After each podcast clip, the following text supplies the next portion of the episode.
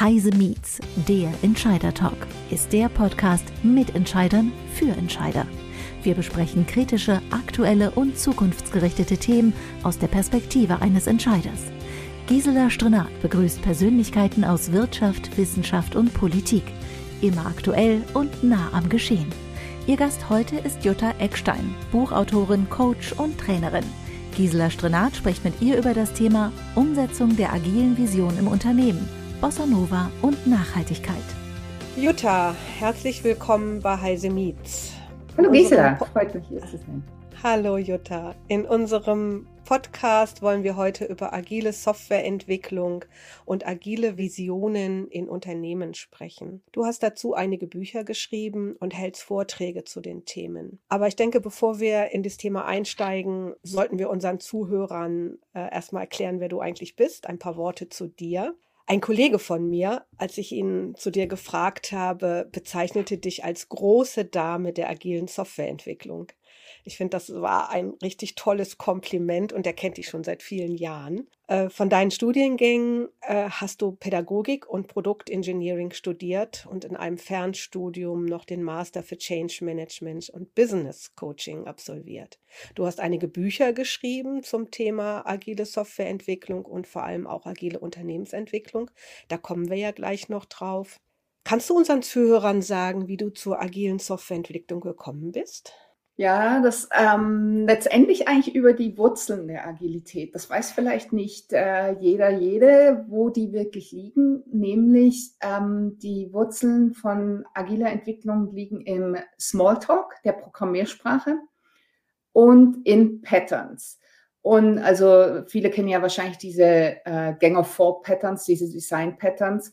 Und genau diese beiden Communities sind eigentlich die Wurzeln von der agilen Entwicklung. Also man sieht es allein schon daran, dass die ersten Prozesse, die definiert wurden, nämlich Extreme Programming und Scrum, zuallererst als Patterns veröffentlicht wurden, bevor es irgendeine andere Veröffentlichung gab. Und zum anderen darin, dass jeweils die äh, Erfinder oder ja die Designer dieser Vorgehensweisen in Smalltalk zu Hause waren.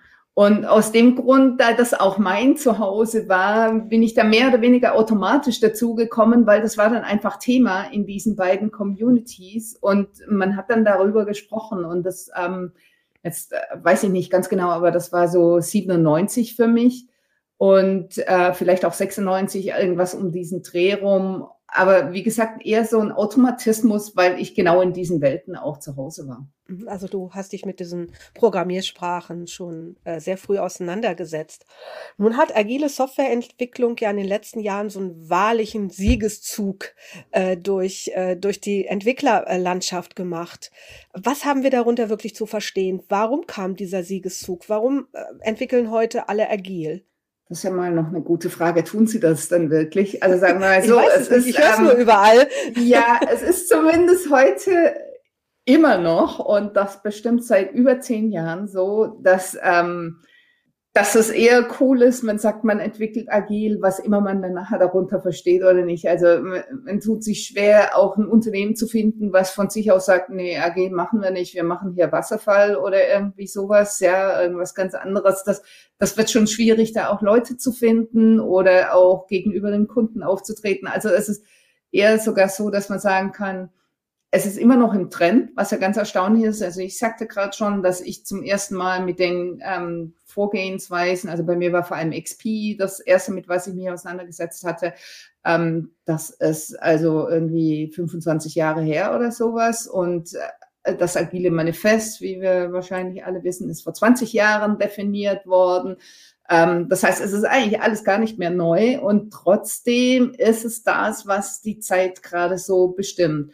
Das eine ist mit Sicherheit dieses, dass man eben festgestellt hat, was, was so angenehm wäre, nämlich wenn wir vorab einfach mit dem Kunden sprechen können und ihn fragen, was, was willst du denn? Und dann sagen wir, gut, das machen wir und dann das machen und dann ist alles gut, dass das eben leider nicht funktioniert. Und also die, die Idee ist ja nach wie vor eigentlich eine schöne und eine bequeme und sonst wie. Aber es ist halt so, dass wir mit, gerade mit Software auch häufig Neuland, um unsere noch Kanzlerin hier zu bemühen, betreten. Das heißt, wir entwickeln immer wieder neue Produkte, Dinge, die es noch nicht gab, was auch gleichzeitig für die Kunden immer heißt, dass die eben gucken müssen, auch spüren müssen, was sie wirklich brauchen, was ihnen wirklich hilft. Und deswegen geht es nicht, dass wir es vorab fixieren, sondern wir müssen mit den Kunden zusammen lernen, was ist das, was den großen Vorteil für, für die Kunden dann bringt. Aber das ist auch das, was ich unter agil oder auch agiler Softwareentwicklung verstehe, als Nicht-Programmiererin. Ich habe da ja wirklich überhaupt keine Ahnung von. Aber agil heißt für mich doch, dass ich mit mehreren Menschen etwas in einem ständigen Prozess entwickle. Ist das, ist das auch da in der Softwareentwicklung so gemein? Ja, genau. Und zwar basierend auf regelmäßigem Feedback oder kontinuierlichem Feedback, je nachdem, wie man sich aufgestellt hat. Und dann aus diesem Feedback ständig zu lernen und sich zu verbessern. Und dieses sich bedeutet das Produkt, was entwickelt wird, aber auch die Art, wie wir entwickeln oder auch die Zusammenarbeit mit den Kunden und so weiter. Also das im Prinzip alles immer wieder auf den Prüfstand klingt fast zu hart, aber schon auf den Prüfstand gestellt wird oder wir zumindest versuchen, ein Feedback einzuholen, eine Rückmeldung einzuholen und daraus dann reflektiert zu lernen und dann das Gelernte neu umzusetzen und das in wirklich einem ganz kurzen Rhythmus. Also bei manchen passiert das täglich, praktisch kontinuierlich. Bei anderen eben Scrum ist dann eher typisch mit diesen zwei Wochen Sprints und ist dann an diese Timebox gebunden. Aber von der Sache her ist es immer das Gleiche. Also dieses Feedback einholen, innehalten, gucken, was, was lernen wir denn aus dem Feedback und dieses Feedback dann anzuwenden. Aber das heißt für mich jetzt nochmal, die Programmiersprachen sind die gleichen geblieben. Wir programmieren immer noch in Java oder in anderen Programmiersprachen. Nur die Methodik, wie wir programmieren, ist, äh, ist dann agil und hat sich verändert. Ja, das kann man äh, definitiv so sagen, auch wenn natürlich ähm, in, im Laufe der letzten 25 Jahre auch einige neue Programmiersprachen dazu kamen oder auch neue Features in Programmiersprachen und so weiter. Man hat am Anfang gesagt, man tut sich schon viel, viel leichter mit irgendwelchen objektorientierten Sprachen. Aber ich erinnere mich noch, das war wahrscheinlich so um die 2004. Da hatte ich auch einen, einen Kunden, der hat äh, mit Kobol agil entwickelt. Ja, und das mhm. ging auch. Und damals war das eher so hoch und inzwischen ist, dass man so sagt, ja, eigentlich ist es egal. Natürlich gibt es Sprachen, da ist es einfacher, so ein direktes Feedback zu kriegen. Andere sind da einfach von der, von der Natur der Sprache her langsamer, um wirklich diesen Rhythmus herzukriegen. Aber von, von der Sache her ist es trotzdem das Gleiche, eben so früh wie möglich das Feedback zu kriegen, daraus lernen. Das bringt mich jetzt auf, auf die Frage, du hast ein Buch geschrieben äh, zum Thema Umsetzung der agilen Visionen im Unternehmen. Also du nimmst in deinem Buch diese agilen Methodiken, die wir gerade aus der Softwareentwicklung besprochen haben, in die Unternehmen, Unternehmensentwicklung rüber. Also da, du sagst, dass auch Unternehmen äh, sich agil entwickeln müssen. Erklärst du das nochmal, wie, mhm. du, wie, wie, du das in, wie du das meinst und wie mhm. du das mhm. in dem Buch definiert hast?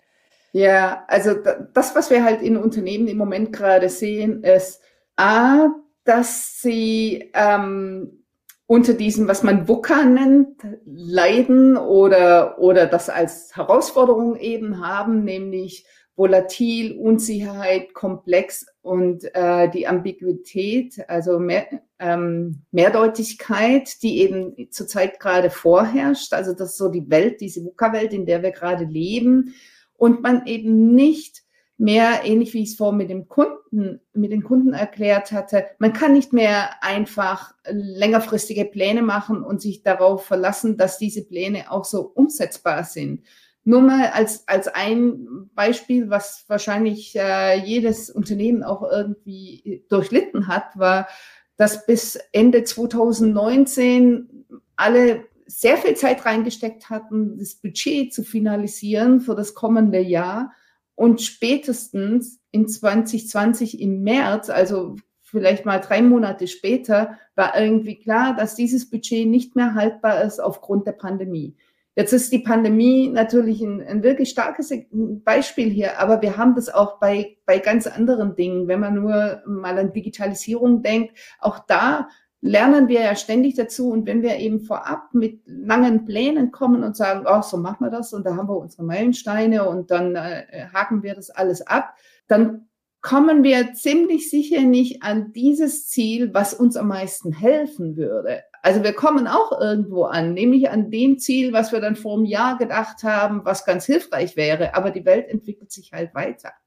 Das, das heißt eben dann auf Unternehmensebene Agilität zu leben, umzusetzen, dass wir das wirklich auch in, in ganz vielen Formen mit einbetten müssen. Zum Beispiel bei der Budgetierung, also nicht mit diesen langfristigen Plänen, sondern Budget muss auch, ja, wie man das heute manchmal so schön sagt, mit atmen können und da eben mit bei diesen ganzen Entwicklungen das mitgehen können.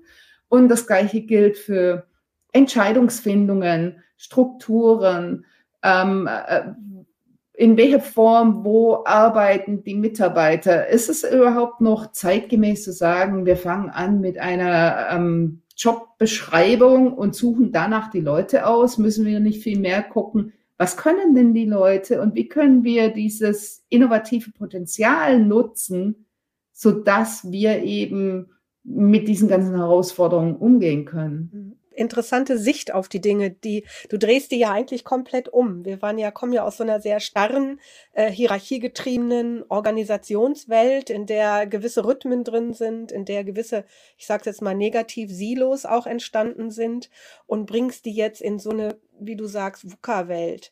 Lass uns noch mal auf diesem Wort ein bisschen rumreiten. Äh, erklär noch mal diese vier Buchstaben, äh, damit auch jeder genau mitkriegt, was du da meinst. Mhm. Also VUCA steht das V für volatil, das U dann für unsicher, das C eben Englisch für komplex und das A dann für die Ambiguität oder eben die, die Vieldeutigkeit. Und das bedeutet eben dieses, es, wir sind in einer in einer Umgebung zurzeit unterwegs oder in einer Welt, die unsicher ist, wo sich alles ganz schnell verändert, die komplex ist und wo die Dinge seltenst einfach erklärbar sind, sondern es gibt dann immer die Alternative und jene und man kann es auch so verstehen oder so. Also das ist so ganz grob gesagt, wo wir uns befinden. Und diese VUCA-Welt, letztendlich, was die mehr oder weniger von sich aus sagt oder erwartet von Unternehmen, dass Unternehmen agil sind und zwar agil eher im wörtlichen Sinne. Also jetzt weniger, dass das äh, Unternehmen hier überall einsetzt oder sowas, sondern agil im wörtlichen Sinne, dass es flexibel ist, adaptiv ist, schnell ist, beweglich ist, flink ist, all, all sowas. Also dass es da eine Dynamik im Unternehmen gibt und eben nicht diese Starre. Nun ist ein Unternehmen ja die Menschen, die in dem Unternehmen arbeiten. Die Struktur ist ja eigentlich unwichtig. Das, das ein Unternehmen machen die Menschen aus. Und wir erleben es ja, ich sage, je mehr wir in die Digitalisierung kommen, dass die Welt immer schneller wird. Äh, Technologien ändern sich immer schneller. Und du hast das vorhin auch gesagt, wir müssen schneller reagieren. Und wir müssen aber auch die Menschen mitnehmen. Weil ich kann nur agil arbeiten mit den Menschen und die Menschen müssen da mitkommen.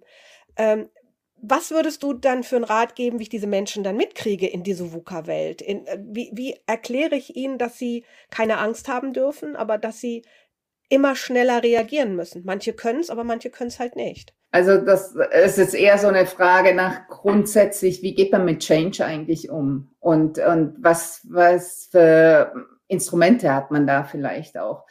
Das eine, was sich für mich immer sehr bewährt hat, ist, äh, was auch immer für eine Veränderung wir einführen, dass wir auch ganz klar festhalten, was ist das, was zumindest jetzt erstmal nicht verändert wird. Also, dass man da auch so ein bisschen einen Anker hat und weiß, ja, das und das, das bleibt stabil, also zumindest jetzt vorerst mal, vielleicht wird es in drei Monaten auf den Prüfstand gestellt, aber dies und jenes ähm, fassen wir jetzt nicht an. Das ist das eine. Das andere, ähm, was ich da auch in meinem Masterstudiengang gelernt habe mit Change Management und Business Coaching, ist, dass es sowas wie ein Widerstand gegen Veränderung, also was man immer so schön auf Englisch sagt, Resistance to Change, dass es das eigentlich gar nicht gibt. Das hört sich jetzt erstmal ein bisschen komisch an, aber das, was es wirklich gibt, dass es ähm, sogenannte Attraktoren. Das heißt, für jeden Mensch gibt es irgendwelche Dinge, die findet man attraktiv und deswegen macht man das so. Und jetzt kann das sein, dass es irgendeine Veränderung hier auf mich zukommt, die finde ich eben nicht so attraktiv wie die anderen Sachen, die ich viel, viel lieber mache. Und das heißt, es geht dann daran, dass man rausfindet, gerade für die Menschen, die sich schwer tun mit einer bestimmten Veränderung, die jetzt gerade vonstatten geht, was ist das eigentlich, was sie in dem Fall mehr anzieht?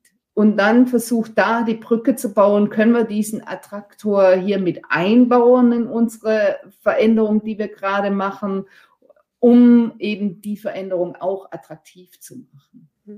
Das heißt natürlich auch eine komplette Veränderung des Managementstils. Ne? Also ich muss, äh, ich muss wissen, wie nehme ich meine Mitarbeiter mit, wie finde ich diese Attraktoren für das Team oder für den einzelnen Mitarbeiter, der äh, vielleicht etwas Besonderes oder etwas Neues machen soll. Ähm, was empfiehlst du deinem Manager? Wie, wie muss er äh, dieses, dieses Thema angehen? Wie, was sollte er tun? Eigentlich ist es für, ich mag ja dann lieber das Wort Führungskraft Manager klingt für mich immer so nach Verwalter ein bisschen. Leader. Und darum geht es ja gerade gar nicht mehr so wirklich. Be beziehungsweise solche Rollen gibt es bestimmt auch noch an, an, manchen Stellen, aber jetzt nicht im Bereich der Veränderung, also Führungskräften.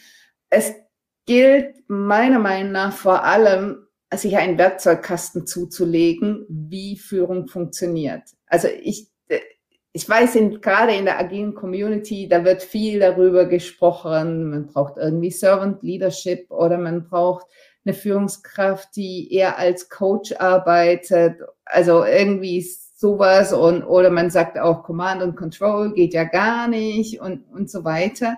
Und das, was es meiner Meinung nach wirklich braucht, ist, sich bewusst darüber zu sein, in welcher Situation bin ich gerade drin und das aus Grund dessen, was für eine Art des Führungsstils macht jetzt gerade Sinn. Das, das meine ich mit ein Werkzeugkoffer an Führungsstilen und die dann auch bewusst zu verwenden.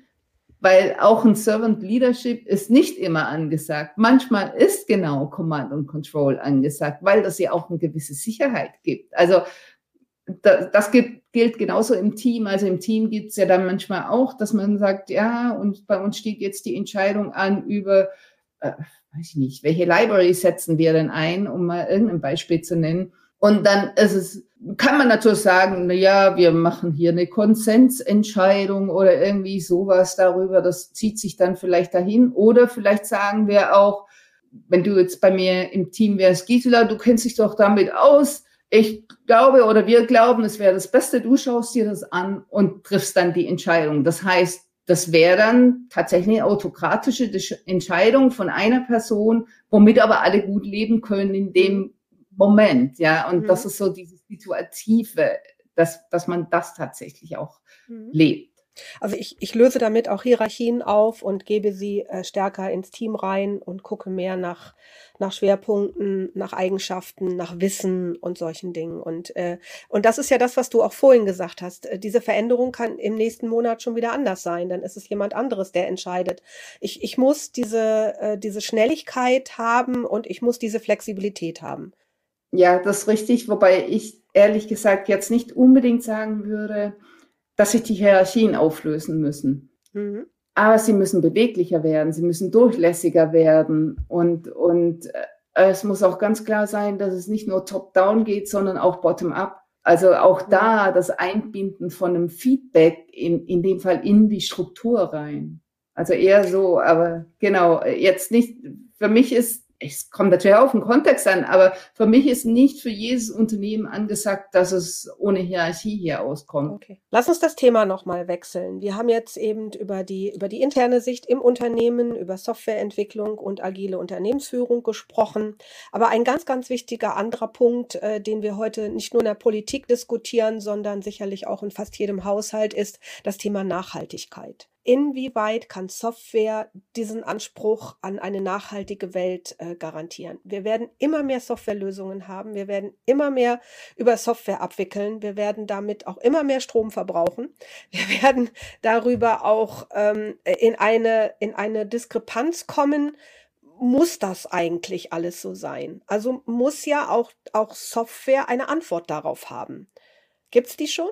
Ich würde sagen, da ist gerade sehr viel dabei am Entstehen. Also erstmal äh, finde ich schon mal ganz gut, wie du den ähm, Kontext hier gesetzt hast, weil sehr häufig hört man ja, ähm, Software ist das Hilfsmittel. Also angefangen von, wenn ich ein E-Book habe, dann werden keine Bäume hier gefällt, für, im Gegensatz zu Papier oder ähm, ja, Konferenzen, die eben virtuell stattfinden, dann fallen keine Reisen an. Da ist es ja auch die Software, die genau dieses Problem uns dann löst, dass wir nicht reisen müssen. Und dennoch ist es genau so, äh, Software ver verbraucht ja auch viel Strom und zwar ähm, oder ganz allgemein Energie. Und zwar ist es sogar so, dass, also es gibt verschiedene Vorhersagen, Prognosen dafür und eine davon rechnet aus, dass bis 2030 die IT bis zu 21 Prozent des gesamten Energieverbrauchs verwenden kann. Also es gibt, wie gesagt, da verschiedene Hochrechnungen, aber das ist eine davon, dass wir mit IT 21 Prozent vom gesamten Energiebedarf hier verbrauchen. Das ist eine Hausnummer, finde ich.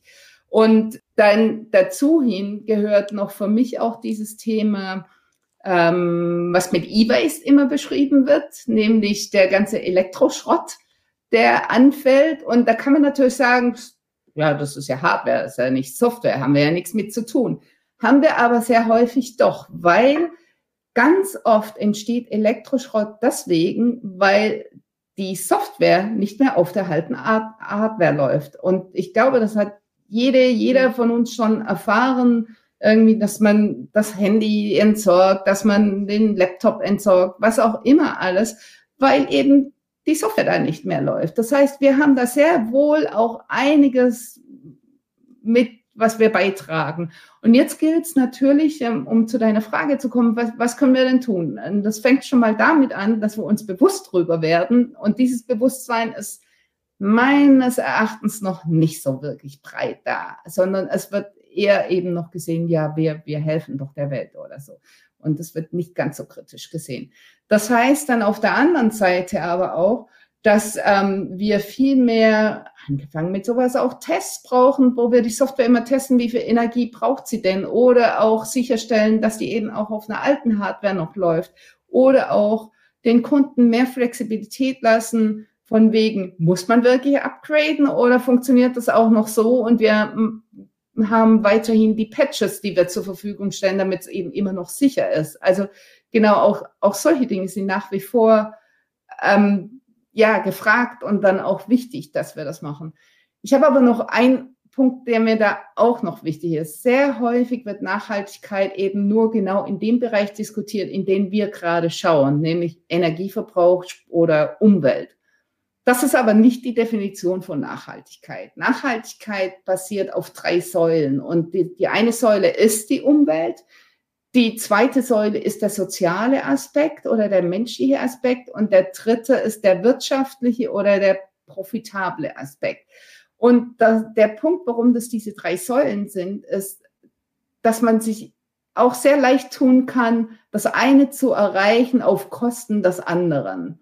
Also zum Beispiel äh, geht es auch irgendwie einfach, vielleicht mit der, mit der Umwelt gut umzugehen, aber nur deswegen, weil ich eben die Leute nicht anständig bezahle oder irgendwie sowas. Mhm. Und was man eben auch merkt in der Agilität, auch wenn das nirgends so richtig ausgesprochen ist, dass wenn ein Unternehmen sagt, es ist agil, da kommen auch Erwartungen mit. Also es wäre ganz merkwürdig, mal angefangen im kleineren Raum, nämlich bei jetzt nur einem agilen Team und nicht gleich dem Unternehmen, wenn ein agiles Team mit Inklusion nichts am Hut hat.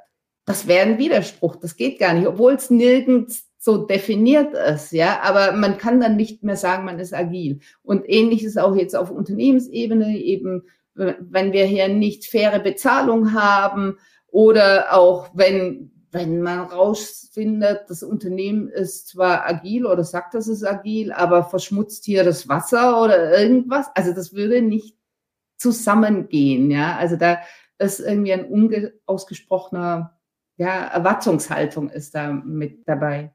Das reizt mich jetzt zu einer anderen Frage. Wir wissen alle, dass uns ungefähr 100.000 Softwareentwickler fehlen und die Zahl äh, wird in den nächsten Jahren noch weiter hochgehen.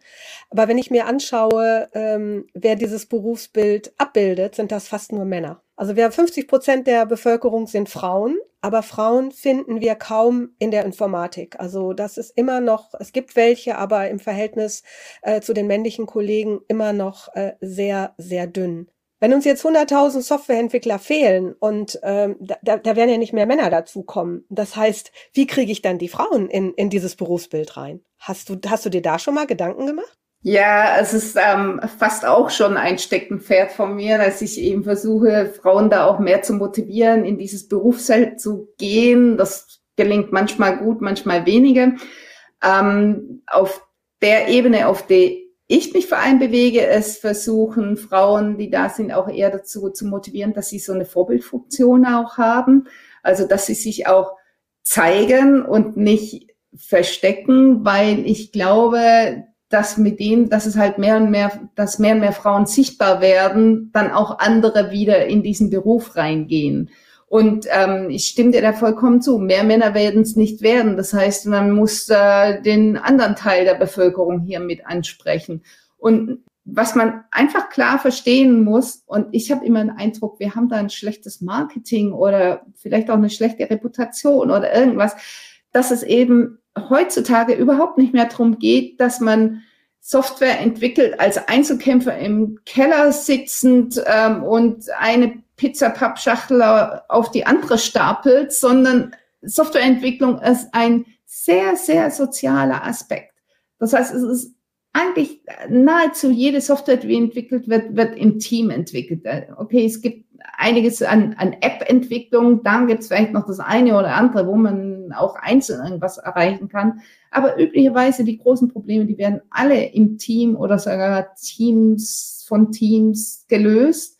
Das heißt, A, Kommunikation und Zusammenarbeit sind essentiell wichtig und zwar nicht nur innerhalb vom Team, sondern eben auch zusammen mit den Kunden rauszufinden, was ist es denn eigentlich, was gebraucht wird. Und auch da reicht es nicht aus, wenn ich dann sage, interessiert mich nicht, ich ziehe mich in meinen Keller zurück und ähm, sag mir dann irgendwann mal, wenn, wenn du weißt, was du wirklich brauchst, dann, dann hack ich das zusammen oder so. Also so Vielleicht hat Software noch nie so richtig so funktioniert, aber das ist trotz allem das Bild, was wir haben. Und eine meiner Art Träume ist, ist, dass mal zum Beispiel auch Hollywood drauf anspringt und ein Film produziert oder auch gleich eine Serie davon, wo es nicht der einzelne Held ist, der die Welt hier rettet, weil er so nerdig ist und alles durchschaut, sondern dass es ein diverses Team ist, was genau das erreicht. Jetzt weiß ich natürlich nicht, ob Filme ohne Helden sind vielleicht super langweilig und kein Mensch guckt sich's an das ist jetzt ein Thema, da kenne ich mich halt gar nicht aus. Aber das ist ein schönes Beispiel. Was mir im Moment doch wirklich auffällt, ist, dass wir äh, in vielen, ob das jetzt US-Produktionen sind oder auch deutsche Produktionen sind, immer dann, wenn es irgendwie um die Recherche geht, wenn es darum geht, irgendetwas rauszubekommen, wo ist jemand oder gerade auch bei Krimis, dass wir da sehr viel Frauen auch drin haben im Moment, dass man da schon anfängt darauf zu achten, dass da nicht immer nur der Mann ist, der recherchiert, sondern dass das auch, auch Frauen sind. Aber aber, aber du hast absolut recht. Ich glaube, wir müssen mehr Frauen äh, motivieren, diesen Beruf zu wählen, weil wenn du sagst, äh, es sind ja auch Teams, müssen ja auch die Frauengedanken in diesen Teams äh, reinfließen. Das können ja auch wieder keine reinen Männer, Männergedanken sein, weil ich meine, wir sind jetzt hier zwei Frauen, die dieses Gespräch führen, aber wir wissen ja, da, dass da auch in der Gedankenwelt andere Mehrwerte mit einfließen, wenn wir gemischte Teams haben. Und ich glaube, das ist, das ist, glaube ich, auch das Wichtige, dass, dass wir Frauen motivieren, motivieren, da auch, auch eben mitzumachen. Auf jeden Fall. Also ähm, Diversität in einem Team schafft ja auch, dass das Produkt auch tatsächlich sich im Markt durchsetzen kann für die gesamte Bevölkerung und eben nicht nur zugeschnitten ist auf einen Bevölkerungsanteil. Und da gibt's wirklich auch unterschiedlichste Beispiele, wo das eben überhaupt nicht funktioniert hat.